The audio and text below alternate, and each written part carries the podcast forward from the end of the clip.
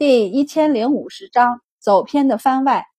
周满转身面对他，许久后道：“不太容易，不过如果他愿意的话，或许可以一试。”白善道：“谁都知道权势是好东西，尤其是曾经无能为力保护自己在乎的人，他们更能深刻理解到这一点的。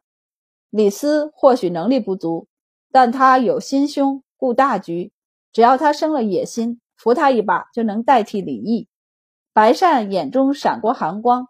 李毅此人早些年或许还算得上智慧，但这两年目下无人，行事越发无度。他这样的人，连治下族民的死活都不顾，将来又怎么会顾念君恩呢？而如果不顾念君恩，他是不是一有机会就反？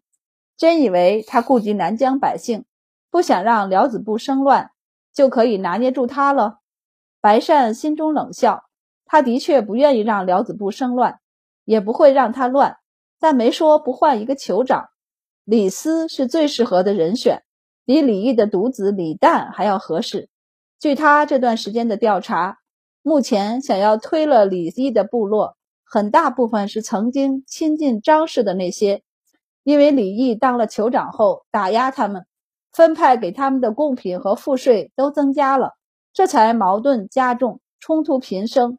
李毅一定不知道，他让大总管对白善坦诚，明里暗里的告那些部落的状，想要朝廷帮他对付这些部落，却没想到让白善因此找到了说服他们的办法。不就是亲近张家吗？那就换一个张家的人上位就是了。同时又不能让现在亲近李家的部落心生不满。还有比李斯更好的人选吗？白善道：“李斯是张家的儿媳，其女是张李两家的血脉。等这事了结，我们让人把她送到京城，先在明学里读书，等长大一些，就送到国子监里。待学成，由朝廷颁旨，让他继承辽子部酋长，名正言顺，三方欢喜。”周满道：“辽子部的部落能答应？”白善微微一笑，他们会答应的。他牵住他的手，低声道：“你这两日出入，多带几个护卫，不要去偏僻的地方。算一算时间，各部落的酋长这两日就会到，到时候我们就可以坐下来商量商量了。不仅各部落的酋长到了，从柳州和宜州出发的驻军也慢慢的靠近辽子部，在边界处停了下来，屯兵在两座城外。”各大中小部落的酋长刚到安南城，还没来得及去酋长府里的报道，就听到了边界急报。众人焦急起来，十几个人凑在一起，大声嚷嚷：“朝廷这是什么意思？要把我们辽子部困死在这里？不至于吧？不是还回报说柳州和宜州都有医署的人带了药材进来，不日就要抵达安南城吗？那陈兵在界干什么？”不让我们的病人出去，不会是酋长府出了什么事儿吧？此话一出，大家悚然一惊，不安道：“朝廷不会是想派兵进驻辽子部吧？那岂不是要向我们委派官员？鸡糜州和普通的州府是不一样的，大晋控制的州府是朝廷委派官员，向朝廷纳税，由朝廷控制；但鸡糜州是自治，虽然每年要向朝廷进献贡品。”但大晋朝廷富足，皇室也还算宽容，每年的贡品要求数量并不多，普通百姓缴纳的赋税大多是留作部族自用。这些部落平时连大首领的话都不是很听，都是关起门来过自己的日子，依附朝廷，不过是想着背靠大树好乘凉，不叫大晋打他们，也不叫别的国家敢打他们而已。要是被朝廷统管，想想就很害怕。众人躁动起来，人群中有人暗暗鼓动道：“李酋长也染了疟疾，还不知道能不能活下来呢。当下局势如此紧急，总不能让辽子部风雨飘摇，无所依着。李酋长病了，少酋长呢？听说出去找药材的时候遇上山匪死了。有消息之后的人大惊：这是什么时候的事儿？”消息这两日才传开的，会不会因为这样，朝廷才陈兵边界的？李酋长竟然无后了。就在他们议论纷纷时，白善正站在他们所住的客栈上面，居高临下的看着。他伸手关上门，转头看向面色苍白的李斯，看到了。李斯心中惶恐，脑海中一下回想起三年前的混乱。他父亲带着兵马突然闯入酋长府，大开杀戒。她的丈夫挡在她和孩子身前，但还是没能挡住。不仅她的丈夫，连她才满周岁的孩子也被抢了过去。要不是女儿小蛮抱着她的腿痛哭，她当时也要跟着去了。谋乱的阴影一直藏在她心底。这三年来，她不仅见不得战乱，连声音大一些都有可能吓到她。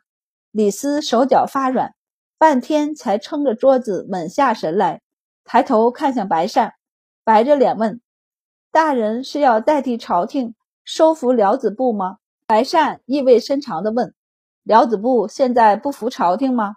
李斯一个机灵，立即道：“不，辽子部臣服于朝廷，从不敢有反叛之心。”白善满意的点点头道：“既然如此，便没有收服一说。朝廷陈兵于边界，是为了防止辽子部生乱。我想你应该知道，有人不服你父亲的统治。”要不是这次病情来的又急又重，只怕此时酋长府里已经经过一轮厮杀了。李斯没说话，白善走到桌边，拎起茶壶给他倒了一杯茶。你弟弟死了。他将茶杯端起来递给他，意味深长的道：“如今你父亲的子嗣只你一个了，不管是从李家还是张家算，你都是最合适的那个继承人。”李斯垂眸看着递到眼前的茶，沉默许久，才抬起手来握住。他握着茶杯的手还有点发颤，不过声音却坚定了下来：“我女儿，等到宜州和柳州的医属队伍到，我就让他们把她送走。她会在公主创办的明学里上学，待年满十四，就恩荫进国子监上学。”白善道：“不管事成与否。”他都能在长安好好生活，事成他会是下一任大酋长；不成，有我和内子庇护，他也可以在长安里平安终老。李斯就把手中的茶水一饮而尽。但凭白大人吩咐，李斯往楼下看了一眼。那他们，白善道，稍后会有人请他们去酋长府。既然来了，总要见一见大酋长才是。也让他们看一看伊鹏那边的情况。周满为了辽子部如此费心，总不能还落个包藏祸心的评价吧？他要他们求着周满留下来。疟疾只在安南城和附近两个部落里流传，暂时还没流传到更远的地方。所以在接受命令来前，其他部落的酋长其实是有些不以为意的。直到他们看到了沿着酋长府外三条街上的一棚。患了疟疾的人并不怎么好看，安南城中疫病的人也不少。他们就这么躺在木板或者稻草上，注视着从他们跟前走过的酋长们。酋长们无语，就有点害怕。有人干脆转身要离开。这么严重的疟疾，谁知道会不会传染？但他们才转身，就被大部落的勇士们拦住。大酋长还在府中等着诸位呢，请吧。他们面面相觑起来。只能转身跟着勇士们去酋长府，直到此时，他们才后知后觉地反应过来：要是李毅在酋长府里把他们解决了，不至于吧？不是说朝廷的贵人在这里吗？还有驻兵在边界驻扎，李酋长的胆子没那么大吧？比较熟悉的几位酋长用眼神交流起来，直到此时，他们才后知后觉地反应过来，好像。朝廷派兵驻守边界，对他们是有利的。几人心思反转，思考着一会儿见到大酋长要怎么说。结果他们先见到的是白善和李斯。酋长们愣愣地看着白善，然后扭头去看大总管。大总管眼圈泛红，哽咽道：“大酋长皱纹噩耗，病情恶化，醒了一阵后又睡过去了。”大酋长叮嘱。辽子部的事宜全权交给白大人，诸位酋长听白大人的吩咐就是。酋长们，好像朝廷驻军在边界也没那么好了。大部分人沉默，但也有沉不住气的。辽子部的事交给一个外人不好吧？白善掀起眼皮，此话不假。众人一静，都不说话了，静静地看着白善要怎么处理这个酋长。白善却赞许地点头道：“辽子部是羁縻州，朝廷素来优待，也没想过改变你们自治的政策，所以白某在这里只是暂代酋长之职。”他转了转手中的茶杯，慢条斯理的道：“诸位在来之前，应该已经收到消息，宜州和柳州两地驻军镇守在边界。”有酋长忍不住质问道：“大人既说不会改变我们自治的政策，只是暂代，这会儿又提起驻军的事儿，莫不是在威胁我们？你们要这么想也没错。”白善道：“但朝廷的意思。”却不是要改变辽子部羁縻州的地位，而是为了防止辽子部生乱。他意有所指的道：“李酋长病重，其子李旦死于山匪手中，那是真山匪，假山匪还有待查证。但安南城中这么多百姓染上疟疾，此时若有人想起兵谋乱，那不仅是整个安南城辽子部的仇敌，也是大晋的仇敌。”白某知道你们在忧心什么，放心，在下连大晋的宰相之职都辞去了，对留在此处做首领并无兴趣。白善道：“为了让尔等放心，我会将一些重要的事务交给李娘子来办。”他道：“李酋长的长子死了，目前也只有李娘子能主事，你们有事也可以去找她。她不是已经嫁人，还插手酋长府的事儿，不好吧？”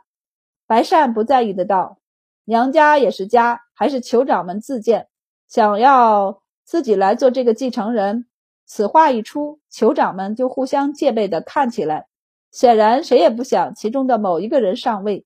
于是，让李斯和白善一起代管辽子部事务的事儿就定下来。但私底下，白善把李斯能处理的事儿都交给了他，并且教他怎么和那些酋长私下会面。给对方一个感觉，当下的辽子部没有人比李斯更适合酋长这个位置了。大部落里，李张两家占了大头，他们会承认他；其他部落也有亲近两家的部落，他们也不会很反对他。总比换一个人上位要好。而且李斯是个女子，经历总比不上男子，她又是被白善扶持上来的，也就是说，朝廷那边也是认她的。驻守在边界上的驻军到底是威慑到他们了。正值辽子部风雨飘摇之际，没人愿意在此时和朝廷硬碰硬。白善在做这些事儿时，周满正在药棚里看他们新割回来的青蒿。他挽着袖子，挑拣好青蒿，清洗，慢慢的凝出汁水来，味道闻着就很苦。明达分派完一批物资，走过来看见。便远远的停住脚步。我记得你以前让厨娘做过青蒿吃，味道还是可以的。周满道：“那是煮过、焯过的，苦味都去了，再加上油盐，自然好吃了。”周满这段时间没少凝脂，对这个味道差不多麻木了，所以面无表情的道：“高温会破坏它的药效，所以这次的药不熬煮。”明达就问。今天新增的病患还多吗？自从灭蚊后很少了。周满道，替我多谢一谢白二，这几日多亏了他带人去灭蚊。明达抿嘴笑道，他高兴得很，不用算账，也不用再调配物资。白二郎带着大部落的勇士们，拿着周满给配的灭蚊草，冲在城中各种阴暗的角落，把蚊子熏出来后灭杀，或者直接就熏死了。还直接跑到河边的水草那里烧灭蚊的药草，可以说祸害了不少蚊子。而阴货则是负责给各家派送灭蚊的药草。现在城中每到傍晚就飘着一股淡淡的药味儿，全是各家烧药材飘出来的味道。别说这样一来，加上大家穿上长袖，尽量避免蚊子叮咬，死的人被火化埋葬，食水都要烧开。粪便等统一处理过后，城中每天在染病的人数急剧减少，而且每天都有人病愈。城中本来人满为患的医棚开始宽松起来。到这时，李斯也慢慢与各部落熟悉，就算他们还不信服他，却已经承认了他继承人的位置。而此时，一直被吊着命的李毅也慢慢的醒转过来，都不用周满说，乌金和乌银都能看得出来，这是回光返照了。